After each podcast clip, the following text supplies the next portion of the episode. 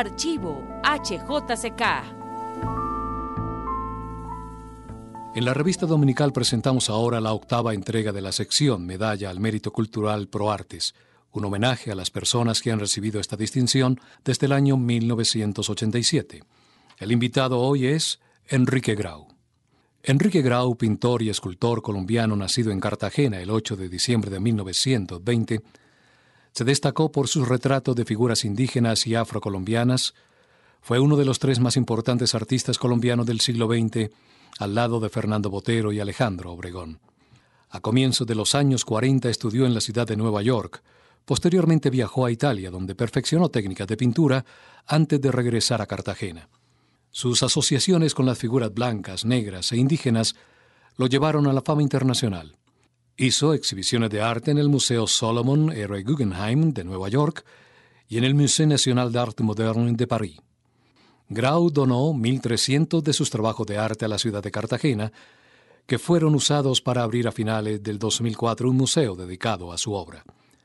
Estudió pintura y artes gráficas en el Art Students League, Nueva York, de 1940 a 1943. Pintura mural en diferentes técnicas en la Escuela de Bellas Artes de San Marco en Florencia, Italia, de 1955 al 56. Recibió una beca para estudiar pintura en los Estados Unidos de América otorgada por el gobierno colombiano de 1940 a 1943 y otra de la Secretaría de Educación de Cartagena para estudiar arte en Florencia y París de 1954 a 1957.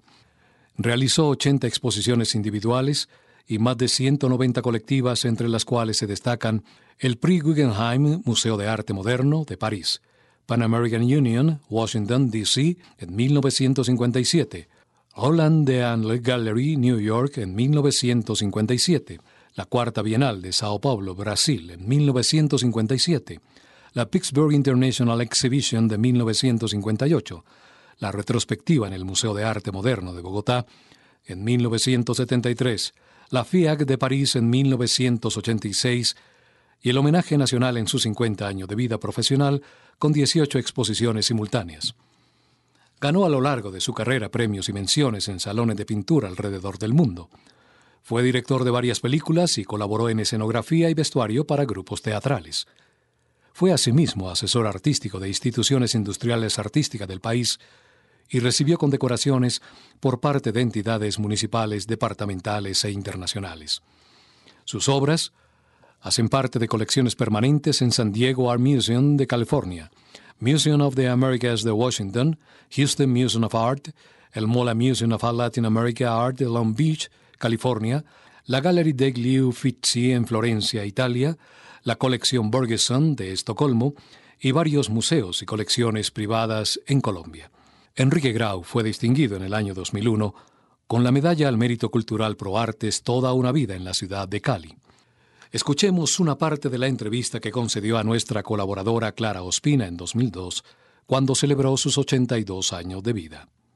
Enrique Grau es una de las personas más cercanas a la emisora HJCK desde el día mismo de su fundación en 1950. En los archivos de la emisora guardamos grabaciones relacionadas con su vida y con su obra. Muchas de las personas que han rodeado la HJCK y que han trabajado en ella, en algún momento han hablado de la obra de Enrique Grau.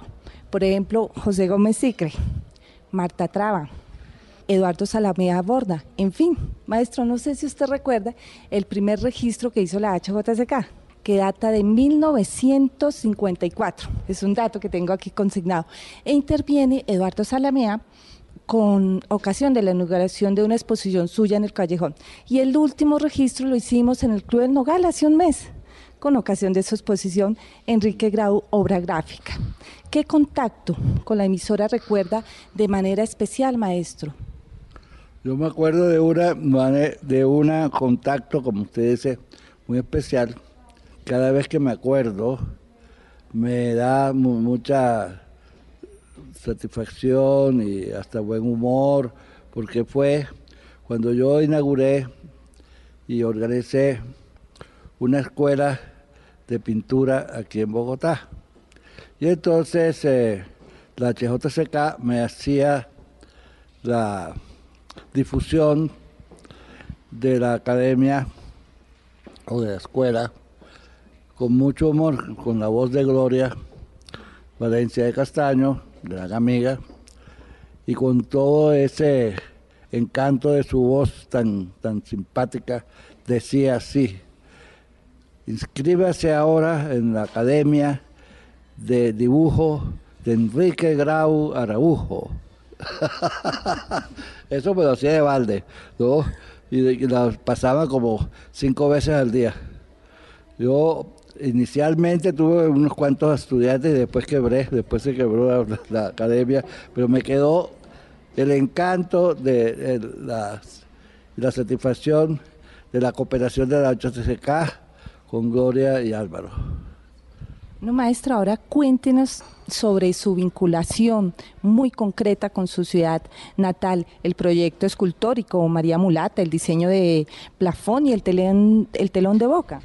Yo pasé en Cartagena un momento para mí tan satisfactorio que fue primero la decoración monumental del Teatro Heredia, que consiste en el telón de boca, que tiene 7 metros de alto por 9 de ancho, y el plafón de platea, que tiene 9 metros de diámetro.